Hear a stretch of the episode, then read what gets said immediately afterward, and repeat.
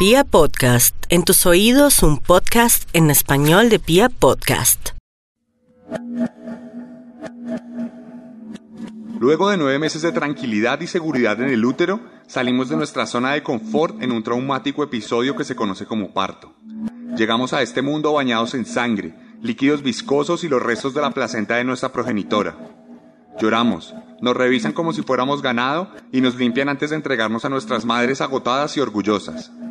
Entonces suele forjarse un vínculo que durará toda la vida.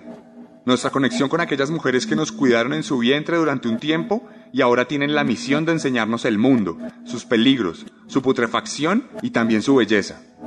Amamos a nuestras madres. Para bien o para mal, ellas han determinado los pasos de nuestro camino. Esperamos poder retribuir todo lo que nos han dado y hacerlas tan felices como lo éramos nosotros cuando nos resguardábamos en sus brazos. Pero ¿y qué pasa si lo único que nos regalaron fue sufrimiento y rechazo? ¿Cómo actuamos frente a una madre descuidada y violenta? ¿Qué será de nuestra vida sin alguien que nos guíe? Bienvenidos pues a la quinta entrega de Serialmente, un podcast con contenido muy gráfico.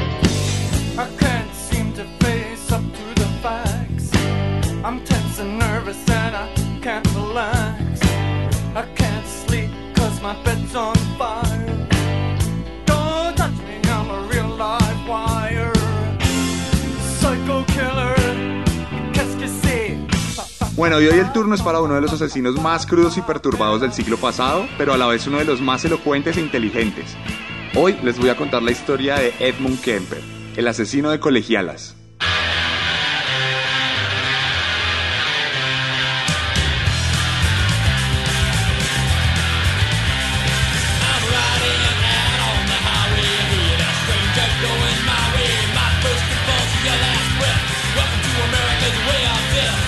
Comenzamos este relato con un poco de punk rock escrito en honor a este psicópata.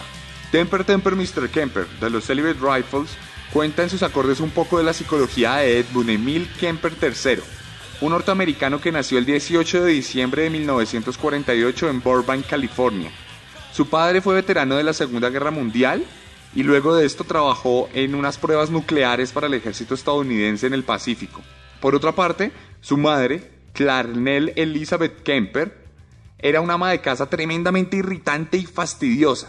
Esta mujer era tan mamona que el marido una vez dijo públicamente que haber hecho las misiones suicidas más arriesgadas contra el ejército de Hitler en la Segunda Guerra Mundial no era nada comparado con convivir con esta persona día a día. Además dijo que lo traumó más el hecho de vivir con ella que haber pasado 396 noches en la guerra. Calculen el tipo de mujer que era esta persona. El caso es que el pequeño Ed, que luego sería famoso entre otras cosas por su gigantesca estatura, Nació siendo ya de por sí muy grande. Cuando tenía pocas semanas de nacido, ya había alcanzado la estatura de sus hermanas mayores, que ya tenían más o menos cuatro años. Y pues nada, desde el principio Kemper mostró una inteligencia notable. Era un niño muy pilo que solía resolver cualquier interrogante que implicara razonamiento. Además podía expresarse muy bien para su edad. Sin embargo, lo que tenía inteligente lo tenía de diabólico, porque de la misma manera que Jeffrey Dahmer, Kemper parecía haber nacido con el gen de la maldad dentro de su corazón. Desde muy pequeño fue un niño cruel con los animales. Antes de los 10 años tomó al gato de la casa y lo enterró vivo. Luego de que se asfixiara, lo sacó a la tierra y lo decapitó para luego clavar su cabeza en una lanza y quedarse mirándola. Este no fue el único animal que mató Kemper, porque años después mataría a otro gato de la familia. O sea, el primero lo mató él, el segundo años después lo volvió a matar él. Al segundo lo mató porque el gatico prefería la compañía de su hermana que la de él y no soportaba el rechazo, no soportaba sentirse solo Kemper. Luego cuando lo atraparon mucho después, muchos años después, Kemper incluso diría que una de las cosas que más disfrutaba en la vida, más que matar a los gatos, era mentirle a su familia sobre la suerte de los gatos. Para esta época en la que Kemper era apenas un pequeño niño, ya había desarrollado una fantasía recurrente en la que decapitaba mujeres. Esto lo sabemos porque durante aquellos tiempos, Ed cogía las muñecas de sus hermanas y les arrancaba las cabezas y los brazos, las manos, les rompía todas las partes de plástico. Era su forma como de disfrutar el juego de niños que normalmente disfrutábamos cuando éramos pequeños con nuestros jugueticos, eh, bueno, él lo tenía de otra forma, ¿no? Él, él hacía esto de otra forma mucho más macabra. Otra anécdota que se cuenta es que un día su hermana mayor, Susan, empezó a bromear y a decirle que debería besar a su maestra porque estaba muy bonita. Y el niño todo perturbado llega y le responde, si la besara, tendría que haberla matado antes. Entonces imagínense el silencio que quedó en la habitación después de que la hermana le dice esto y él le responde lo otro, es como, Ok, amigo. Me voy para mi habitación, Edmund. Chao. Pero bueno, digamos que Kemper también era un niño un poquito más normal, que le gustaba jugar con sus hermanas, no vamos a decir que todo era raro. Por ejemplo, uno de sus juegos favoritos era la silla eléctrica o la cámara de gas. Lo que él hacía era que le pedía a sus hermanas que lo amarraran a una silla completamente duro hasta que casi le rompiera la piel y luego accionaran un botón imaginario que supuestamente encendía la silla eléctrica en la que él estaba amarrado y entonces Edmund empezaba a fingir y a hacer un teatro como si se estuviera electrocutando. Entonces, bueno, también tenía, digamos que, jueguitos comunes, por así decirlo. Bueno, pero más allá de la sordidez de la infancia de Kemper, tenemos que decir que su verdadero primer trauma llegó a los nueve años, cuando su papá, cansado del insoportable temperamento de su esposa, decidió divorciarse e irse a casa. El padre de Ed era el único con el que él sentía una verdadera conexión. Así que cuando se fue se sintió completamente devastado. Aquí la vida, o más bien su mamá, comenzaría a devolverle la crueldad con la que había tratado a los gatitos, porque Clarnell era una mujer neurótica y alcohólica que golpeó, humilló y abusó del niño en reiteradas ocasiones. Esta mujer desarrolló en su corazón un odio frenético por los hombres desde que su esposo la abandonó, por lo que se desquitó con el único hombre que tenía que convivir, que era su hijo. Bueno, les voy a ilustrar un poquito la relación para que se hagan una idea con ejemplos. Clarnell, digamos, obligaba a Edmund a dormir encerrado en el sótano de la casa por miedo a que él hiciera algún tipo de daño a las hermanas. Hay que decir que en este momento nadie sabía nada de sus perturbaciones. A la luz de la luna y a la luz del sol era un niño perfectamente normal y la mamá de todas formas solo por el hecho de ser hombre lo encerraba en el sótano porque no quería que interactuara con las hermanas. Bueno, y por otro lado le hacía bullying constante a Kemper porque este niño cuando tenía 15 años ya medía 1,93 y ella no hacía sino decirle que era un maldito freak, que era un espectáculo de circo, que no tenía nada que ver con la sociedad normal, que era un monstruo prácticamente. Y además para completar, cuando había una noche de estas macabras con lluvia, con ruidos, qué sé yo, a los niños les daba miedo, a nosotros nos dio miedo cuando estábamos muy pequeños, íbamos a donde nuestros papás a que nos consintieran, a que nos arruncharan, a meternos entre ellos dos. Bueno, en este caso Clarnell no recibía a Edmund, no lo tocaba, no lo consentía de ninguna manera y cuando él buscaba este tipo de ayuda ya le decía que no lo iba a tocar porque eso lo volvería un homosexual y que lo último que ella quería en su casa era un hijo homosexual. Adicionalmente, también le decía todo el tiempo desde que se separó del esposo que nunca ninguna mujer lo iba a amar, que él estaba condenado a estar solo y que no era merecedor de los afectos de absolutamente ninguna mujer sobre la faz de la tierra. Así que Edmund creció con esta idea en la cabeza. Todo el tiempo creció creyendo ser un rechazado de la sociedad, creyendo ser un rechazado de las mujeres, creyendo ser algo completamente inferior a lo que por lo general se nos enseña a ser desde pequeños. Obviamente todos estos problemas devinieron en la huida de la casa del hombre cuando era un adolescente, porque ya estaba cansado de su madre. Entonces Kemper salió en busca de su papá y lo encontró casado y con un nuevo hogar. Entonces ahí vivió unas pocas semanas, pero pues el papá ya tenía su nueva familia y le dijo, mi hijo, no puede vivir acá porque pues acá ya está mi otra familia y, nada, usted es de mi vida pasada, no de la presente. Entonces, eh, como yo lo quiero, de todos modos no lo voy a dejar botado, lo voy a mandar a vivir con sus abuelos. Entonces, en este momento, el pequeño Edmund se va a vivir a la casa de sus abuelos, que eran ya un par de ancianos seniles, con los que no se podía tener una real conexión, porque no tenían ningún tipo de capacidad para conversar de forma fluida, de forma elocuente, como Edmund estaba en capacidad de hacerlo por su coeficiente. Entonces, digamos que se fue a vivir con dos personas con las que nunca jamás pudo entablar una conexión real. Prácticamente vivía solo, por lo menos a nivel emocional. Ed Kemper has been serving a life sentence since 1973, when, at the age of 24, he murdered his mother, then called police and confessed to having dismembered college co-eds for two years, as well as cannibalizing and raping their headless bodies. Bueno, y seguimos esta historia con Murder, una canción experimental de Seabound, que es una banda de sign pop alemana que quiso explorar a través de la música la psicopatía de Kemper, como una adaptación de lo que habitaba en la cabeza de él, pero vuelta a música. Cuestión que cuando Edmund estaba por cumplir los 16 años, por fin sucumbió ante sus impulsos psicópatas y lo hizo de la peor manera posible. Era un día caluroso de agosto del 64 y él y su abuela tuvieron una discusión súper fuerte por una nimiedad por, no sé, eh, dejó los platos sin lavar en la cocina, dejó los calzoncillos tirados y no los metió a la lavadora, Cualquier tipo de discusión cotidiana que ustedes se puedan imaginar con su mamá o su abuela. ¿Qué nos pasa? No sé si a ustedes les ha pasado esto alguna vez, por lo menos en su vida adolescente, cuando son personas inmaduras que no han terminado de crecer y de formarse, que cuando tienen un encontrón con su mamá o con su papá o con su hermano y tienen ira y se están dejando llevar de todos estos sentimientos de impulso, entonces ustedes piensan, ah, ojalá se muera, oh, porque me tocó crecer en esta familia, oh, qué ganas de matarla o hacer algo así, pero no estoy hablando de psicopatías reales o algo así, sino de pensamientos estúpidos que se vienen a la cabeza en un momento de rabia y de impulsividad. Bueno, pues Edmund los llevó a cabo a la realidad.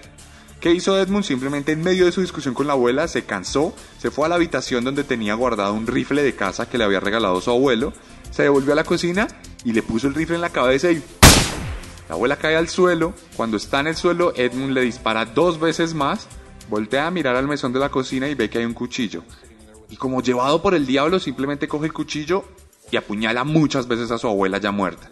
El joven se queda mirando, recordemos que Edmund tenía menos de 16 años en este momento, estaba próximo a cumplir los 16 años, y se queda mirando a su abuela muerta y escucha como fuera de la casa va llegando su abuelo que había salido a comprar algunas pendejadas en la tienda. Escucha los pasos del abuelo, va a abrir la puerta y él dice, mm, aquí fue. Sale, abre la puerta y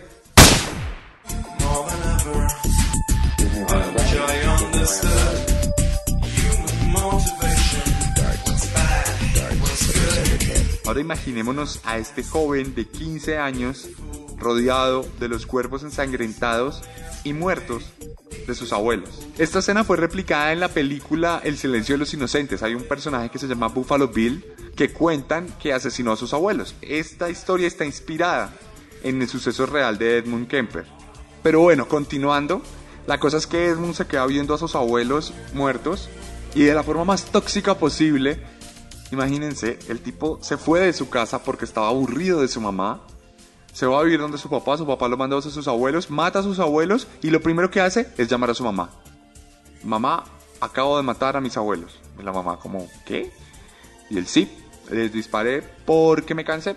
Entonces, nada, ¿qué hago? Y la mamá aterrada le dice, Edmund, llama a la policía y dile lo que hiciste y espera que te recojan. Y efectivamente eso fue lo que hizo. Edmund llama a la policía, dice lo que pasa, llega una patrulla de policía, se encuentra con los dos cuerpos muertos y nada, lo meten a la patrulla, se lo llevan a la comisaría y en la comisaría lo interrogan. Y su única respuesta fue la siguiente. Solo quería ver que se sentía matar a la abuela. Al viejo lo maté porque no quería que sufriera por la muerte de su esposa. Desde el punto de vista psicológico, podríamos decir que esta fue una brutal manera de Kemper de vengarse de la forma en que fue rechazado por sus padres. ¿Me maltratas y me niegas todo tipo de cariño o te vas a vivir con otra familia? Bien, nada que un par de disparos no puedan solucionar. El caso es que el adolescente fue llevado a un centro psiquiátrico donde le practicaron varias pruebas que determinaron que tenía un tipo de esquizofrenia paranoide por lo que lo internaron de forma indefinida en el hospital de Atascadero en California. Allí los psiquiatras del hospital negaron cualquier tipo de diagnóstico que tuviera que ver con algún tipo de esquizofrenia, porque Kemper jamás demostró ser una persona esquizofrénica, no tenía alucinaciones, no estaba desprendido de la realidad, no tenía ideas particularmente vagas, era un tipo perfectamente normal por lo menos desde el punto de vista psiquiátrico, en el sentido que no era un esquizofrénico. Pero no solo lo estudiaron para saber si tenía esquizofrenia, los psiquiatras también realizaron muchas pruebas para ver cómo funcionaba el cerebro de Kemper y en medio de todas estas pruebas se dieron cuenta que era un genio, que era una persona que tenía un coeficiente intelectual de 145. Para que se hagan una idea, las personas promedio comunes tienen un coeficiente intelectual de 100, de entre 90 y 105, 106 más o menos. Eso es una persona promedio, una persona normal del común del montón tiene ese coeficiente intelectual. Y Edmund Kemper tenía 145. Entonces estábamos hablando de un genio que mató a sus abuelos y que está metido en un hospital psiquiátrico desde los 16 años. Era tan brillante Kemper que todo el tiempo en este periodo de su vida estaba manipulando a los psiquiatras. El tipo aprendió cómo funcionaban las pruebas psiquiátricas, entonces empezó a analizar de una forma empírica cómo es que se daban todas las respuestas, cuáles eran las mejores respuestas, cuáles eran las peores, cuáles eran las mejores formas para lograr los resultados esperados por los psiquiatras para fingir todo tipo de normalidad. Estamos hablando de un niño de 18 años, 17 años, que luego pasa 5 años en el hospital psiquiátrico y ahí es donde aprende a manipular. Realmente, donde debía curarse lo que aprendió fue manipular a las demás personas y entonces es donde se termina de construir la naturaleza psicópata de Edmund Kemper. Llegó al punto de manipulación este señor que tras cinco años de prisión en 1969 lo liberaron. Todos los psiquiatras firmaron una carta donde decían que era una persona perfectamente normal, que aquellas cosas que le habían pasado y ocurrido y que lo habían obligado o por alguna forma a matar a sus abuelos ya no estaban en su cabeza. Entonces, el error es que lo mandaron a la casa de su mamá. En primer lugar, él sale de la casa de su mamá por toda la violencia, pero los mismos psiquiatras lo envían a la casa de su mamá.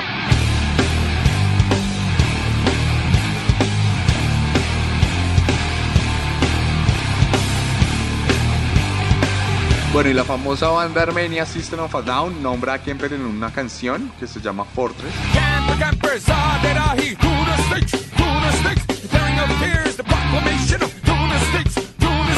Esta es solo una de las muchas referencias culturales que se han hecho sobre este asesino, que cuando volvió a casa retomaría la misma relación tóxica y violenta con su madre, tal como él mismo lo contaría en una de las tantas entrevistas que se le han hecho a lo largo de su vida.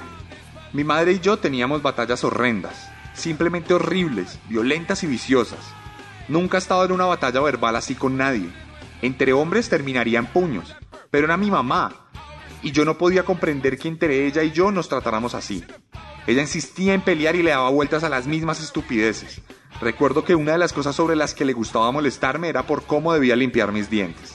Pero mientras en la casa todo era caos, en la ciudad todo era armonía. Kemper era conocido por los policías como un tipo amigable al que incluso le ofrecieron entrar a la fuerza policial, algo lo que él se negó rotundamente. Y es que su forma de manipular había sido tan magistral que le borraron todos los récords criminales y ante la ley quedó como si jamás hubiese matado a sus abuelos. Su frialdad para jugar con las personas era tan impresionante que el día que le firmaron su sanación definitiva, por así decirlo, en el hospital psiquiátrico, él llegó con una maleta y dentro de esa maleta tenía la cabeza de una de sus futuras víctimas. Bueno, el caso es que Kemper trató de irse de la casa para no soportar más a su madre neurótica. Consiguió algunos trabajos de bajo perfil, como suelen hacer los psicópatas, pudo independizarse, pero de todas formas no se pudo librar de su mamá. Su mamá seguía fastidiándolo, seguía jodiéndolo, lo llamaba todo el tiempo, le hacía visita sorpresa en su casa, le decía que no vivía bien, que por qué esto está tan sucio, que cómo está de la cama de fea, que usted qué está haciendo, Edmund. Entonces digamos que la relación y el vínculo entre madre e hijo nunca se cortó del todo. A eso además hay que sumarle que cuando el tipo perdía algún trabajo tenía problemas económicos, pues volvía a vivir a la casa de su madre. Entonces realmente nunca se fue. Entonces aquí es donde vemos el típico escenario de doble vida que se presenta en los casos de asesinos seriales. En la parte pública, Kemper era un tipo que era respetado por los policías, era amigo de los policías, llegó incluso a tener una pequeña noviecita con la que no pasaron muchas cosas, pero pues al menos tenía alguna compañía. Y hasta alguna vez tuvo un accidente del cual se ganó 15 mil dólares y con esa plata se compró un Ford Galaxy, su famoso carro en el que luego cometería todos sus crímenes. Pero por otro lado, en la oscuridad, Kemper tenía problemas graves. Odiaba a su madre, tenía resentimiento contra las mujeres a causa de los traumas que le generó su propia mamá. Comenzó a andar en su Galaxy alrededor de la Universidad de California y se dio cuenta que había muchas jovencitas que andaban solas por ahí pidiendo aventones, estirando la mano, estirando el dedo para que las llevaran de un lado al otro. Entonces el tipo empezó a recogerlas. Las empezó a recoger, les preguntaban dónde iba, él las llevaba, era muy gentil, pero no les hacía nada. Simplemente disfrutaba con el hecho de recogerlas, llevarlas y traerlas. Para él eso era, digamos que, algo que satisfacía parcialmente sus necesidades y sus urgencias psicóticas. Pero a la vez que todo esto pasaba, al tipo se le generaba una serie de urgencias. El tipo empezó a sentir la necesidad de causarle daño a las personas. Empezó a imaginarse que le hacía daño a las mujeres que recogía. Y entonces empezó a acumular en el baúl de su carro muchas cuerdas, muchos cuchillos y muchas bolsas plásticas. Poco después de esto, compró un revólver, el cual guardaría debajo del asiento de su carro. Entonces ya tenía como todos los elementos necesarios para llevar a cabo sus crímenes que todavía no se atrevía a llevar a cabo. De hecho, para esta época, el tipo confesaría que lo único que pensaba sobre las mujeres era lo siguiente.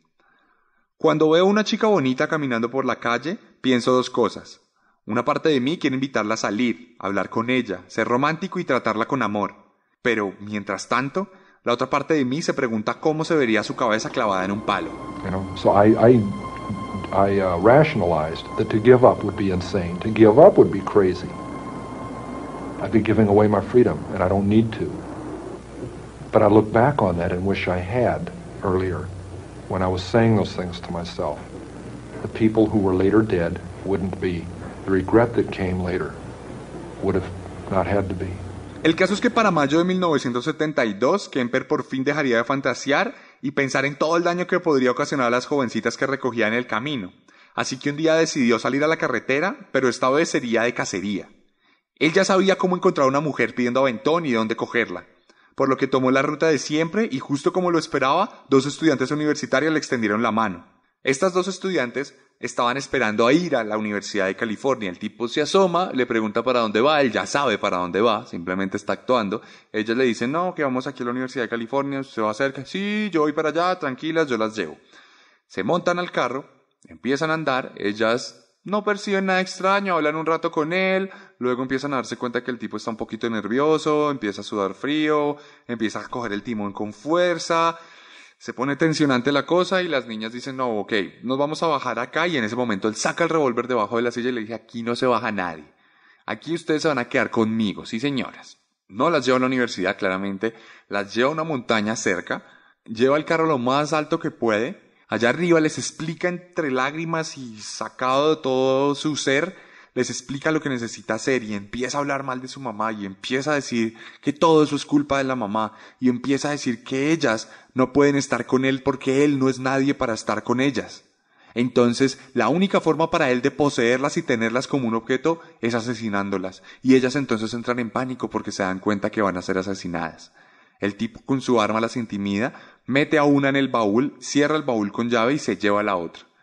Allá lejos, la mata a puñaladas, la estrangula, trae su cuerpo y luego saca la segunda y hace exactamente lo mismo, puñaladas y estrangulamiento. Era tan extraña la relación de Kemper con las mujeres que en un momento cuando la saca del carro y mete a una al baúl para poder ir y matar a la otra, le toca sin querer el seno a ella. O sea, es decir, cuando le está cargando para dejarla dentro del baúl, le roza el seno con la mano y se pone muy nervioso y le dice, discúlpame, perdón, esto no va a volver a pasar, discúlpame, no quería tocarte el seno. Le dice eso a la persona a la que 20 minutos después va a matar a cuchilladas y estrangulándola, porque luego Kemper mata a estas dos mujeres de esta forma. Muchas puñaladas y estrangulamiento. Cuestión que coge sus cuerpos muertos y los mete al baúl del carro baja la montaña, se devuelve a su casa y un policía lo detiene. El policía ve que tiene una luz rota y le dice, amigo, tienes la luz rota, te voy a poner una multa.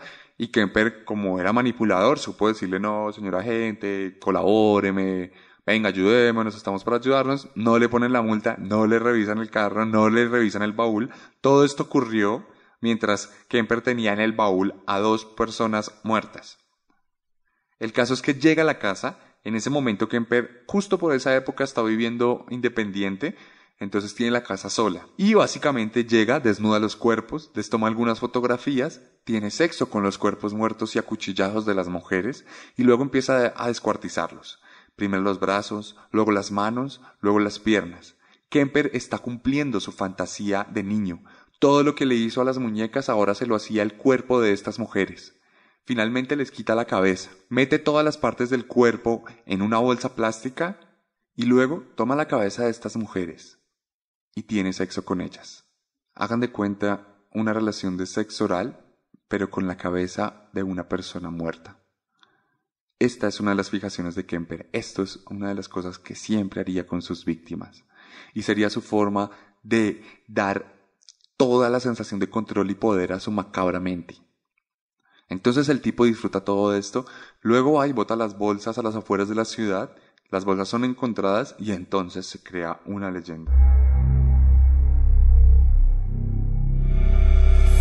There have been two brutal killings committed in the last 48 hours. The murders had a pattern. So we killed her somewhere else and then dumped her here. The clues had a trail. She's been out here at least 12 hours.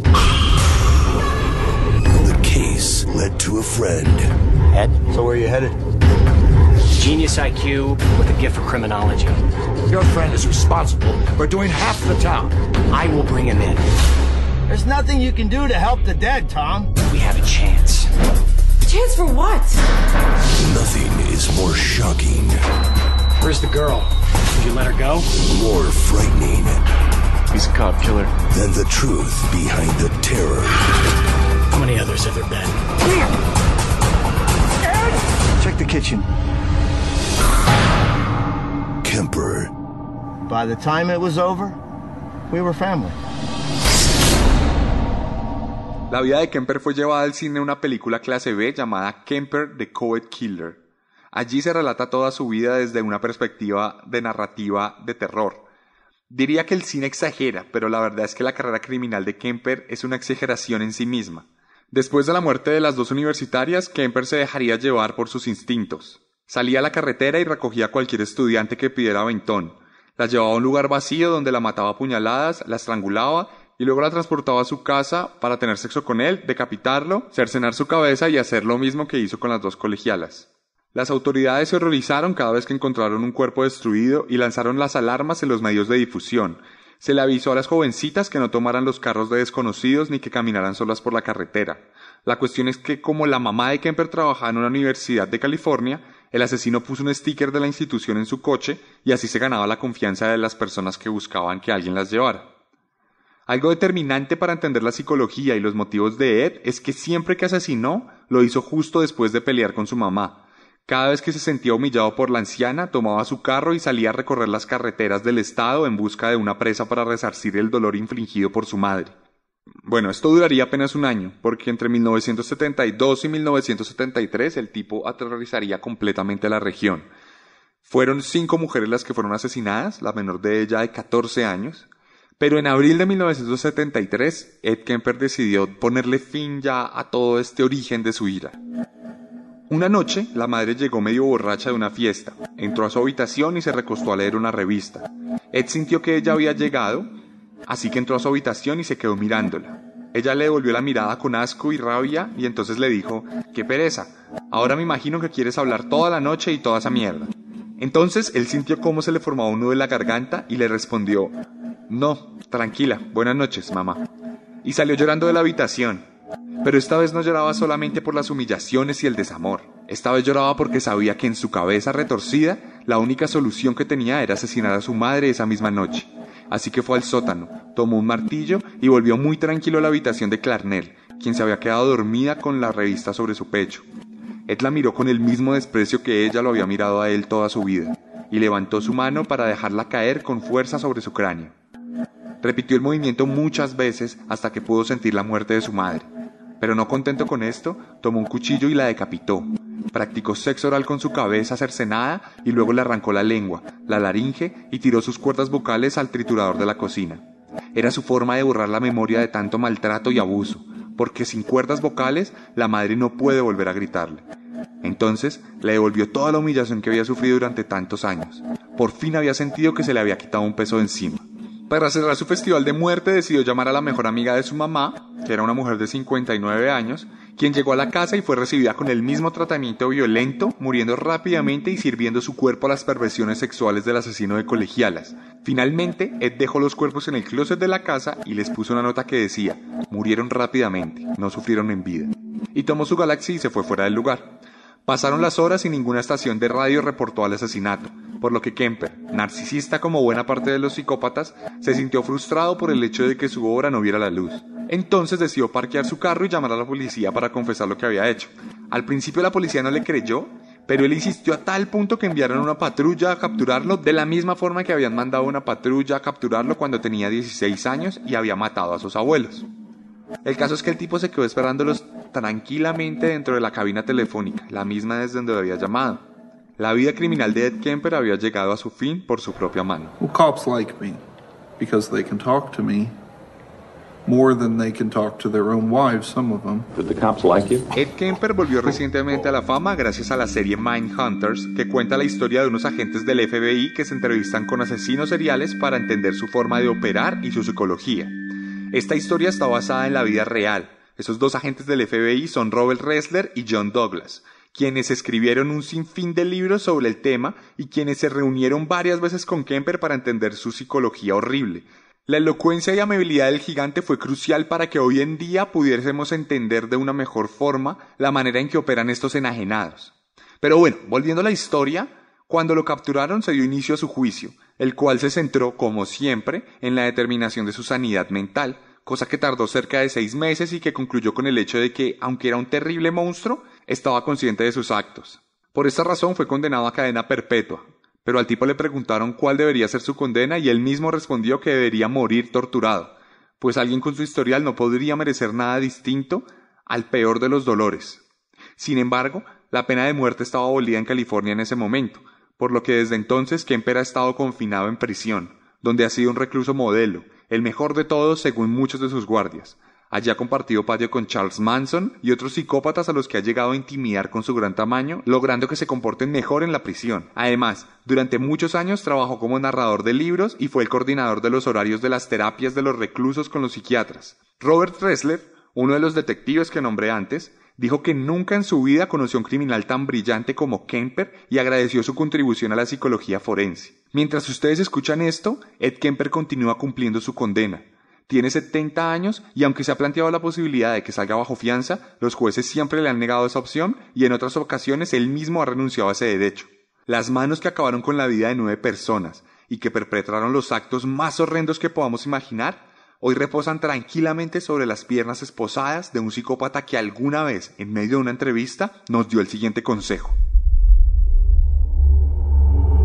Hay gente allá afuera que está viendo esto y que no ha matado a nadie, pero quiere hacerlo. Entonces, tiene luchas interiores y pelea con ese sentimiento, o por el contrario, cree que lo tiene bajo control.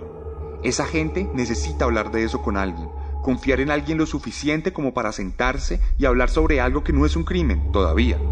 Hacer algo así no es un simple crimen, es una cosa horrible. No se sabe cuándo puedes parar de hacerlo y cuando empiezas, detenerse es casi imposible. Así que si alguno de ustedes, de los que está escuchando esto, ha tenido alguna vez un impulso psicópata o ha sentido ganas de matar o ha tenido pensamientos alrededor de la muerte, bueno, escuchen a Edmund Kemper. Creo que el tipo tiene bastante experiencia en lo que la muerte se refiere y el asesinato se refiere. Así que creo que es un buen consejo.